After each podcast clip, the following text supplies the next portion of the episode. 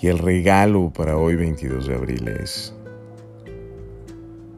hay un tiempo para hablar y un tiempo para escuchar. Cuando me relaciono desde el corazón, sé claramente cuándo hablar y cuándo callar.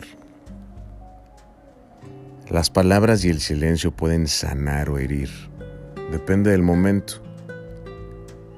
¿Qué tal si afinas este arte y practicas más la introversión? Palabras conciencia.